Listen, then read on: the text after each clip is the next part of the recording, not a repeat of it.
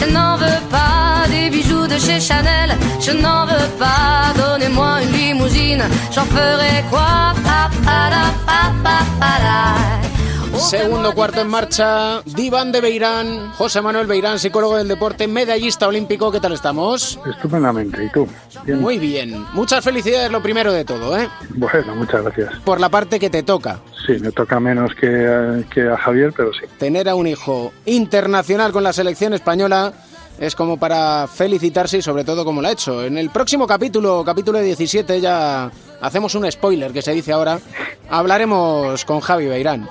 Hablábamos de cómo afrontar un torneo como la minicopa que se podría hacer y recuerdo que en la red social Twitter, en la final, a nosotros nos gusta ir y verlo, y dije, padres protestando y gritando sin vergüenza a los árbitros, los niños quejándose, entrenador que chilla al jugador como si fuera profesional, convendría reflexionar. Y en eso estamos, en la reflexión, porque creo que los focos han desvirtuado absolutamente todo. Sí, suele ser así, y más a estas edades.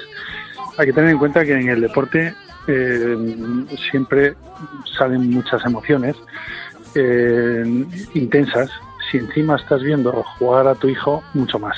Y el problema está en la falta de, de ese de control, de control emocional da la sensación de que tienes que hacer algo para ayudarle.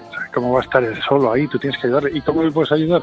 Pues eh, dándole la razón muchas veces, diciendo que la culpa del entrenador, que la culpa del árbitro, que la culpa de los compañeros, del rival, del injusto que es todo. Y en el caso de los entrenadores también les pasa lo mismo. Cuando hablas con ellos tranquilamente fuera del partido, lo ven bastante claro. Cuando ya están en ese momento, eh, de, en el que es una situación de tensión, pues a lo mejor reaccionan de una manera que, ellos mismos tienen que darse cuenta de que no pueden reaccionar, que luego se dan cuenta además después de eso. Eh, yo creo que la clave está en que eh, hay, que educar a los jóvenes, pero hay que educar también a los adultos que están alrededor del deporte de iniciación. Hay que educarles, es parte de, de la tarea de las instituciones, de los colegios, de los clubes, también es ayudarles a ellos. Los padres están muy solos, en realidad nadie les enseña a ser padres. Nadie les enseña a ser padres de un deportista. Y nadie les enseña a ser padre de un deportista en muchos casos que destaca, que todavía es más difícil. Y generalmente, por mi experiencia, es muy bien recibido cuando les cuentas cosas y se dan, cuenta de que, de que lo que te preocupa es el, el niño, el jugador como persona, no solo como jugador, que además no es incompatible quitando algunos padres que no hay nada que hacer con ellos, que hay algunos, pocos, pero algunos hay, pero la mayoría no. Lo que pasa es que no se paran a reflexionar. Cuando tú les preguntas a los padres que por qué quieren que sus hijos hagan deporte, siempre lo que te cuentan es por los valores, por eh, los amigos, por el esfuerzo, por la disciplina, por aprender todas estas cosas que se pueden aprender muy bien con el deporte bien entendido. Nunca te dicen que para que sea profesional, para que sea millonario o para que triunfe y tal. Sin embargo, luego cuando ves los partidos ves que no es así. Pero ya te digo que yo creo que es más por falta de control emocional que por otra cosa. Entonces, cuando se dan cuenta de que tanto la victoria como la derrota son parte del mismo camino, o sea, que, hay que pasar por ello y que la derrota puede formar incluso más que las victorias, a veces lo ven de otra manera. ¿Sirve en esa educación el hecho de que los equipos se toman un torneo como la minicopa como si fuera el torneo de los adultos? Sí, no se puede eh, tener las, mismas, eh, los mismos baremos para el deporte de iniciación que para el deporte profesional en, nada. O sea, porque en el deporte profesional solo se valora el que tú seas capaz de generar espectáculo o dinero, pero en el deporte de formación no es así.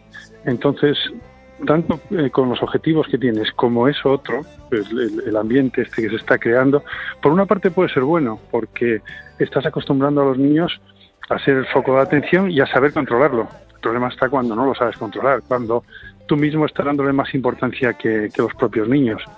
Cuando salen tanto en los medios de comunicación, va tanta gente a verles, se empieza a hablar de las estrellas que han jugado en la minicopa y dónde han llegado después. Por cierto, tres o cuatro o cinco, no hay más. Y han pasado por ahí cientos de niños jugando entonces eh, ya cambia la cosa, o sea, es distinto. Yo creo que es, pensar antes cuál es el objetivo de la minicopa, pues, mm, que se diviertan los niños, que, que vean su nivel comparado con otros equipos buenos, que haya un espectáculo que además es muy divertido de ver por parte de, las, de los familiares y los padres y, de, y, que compitan los niños, compitan de una manera sana, que sea una competición que les sirva para algo.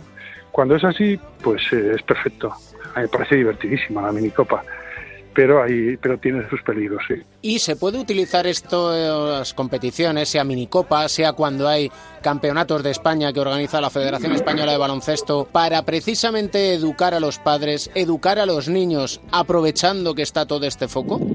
Yo creo que sí, yo creo que eso que te decía antes de que uno de los objetivos que deberíamos tener todos los que podemos estar alrededor es formar también a los padres, porque además lo van a agradecer, porque nadie, nadie les enseña eso, y sobre todo es deportistas, pues exjugadores, psicólogos, médicos, cualquier persona de estas que, que lo que va a valorar es eh, al niño como persona, no solo como jugador.